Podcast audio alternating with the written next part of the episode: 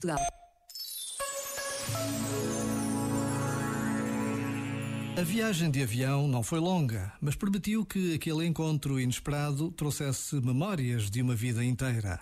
Partilharam histórias, viram fotografias, antigas e recentes, nos pequenos ecrãs dos telemóveis. Descobriram que tinham crescido na mesma cidade, andado na mesma escola. Falaram dos que já tinham partido e das crianças acabadas de nascer. A vida é feita de memórias, de acontecimentos partilhados. E ainda bem que assim é.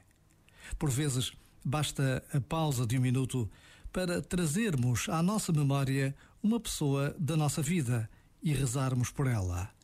Uma lembrança também pode ser oração. Este momento está disponível em podcast no site e na app.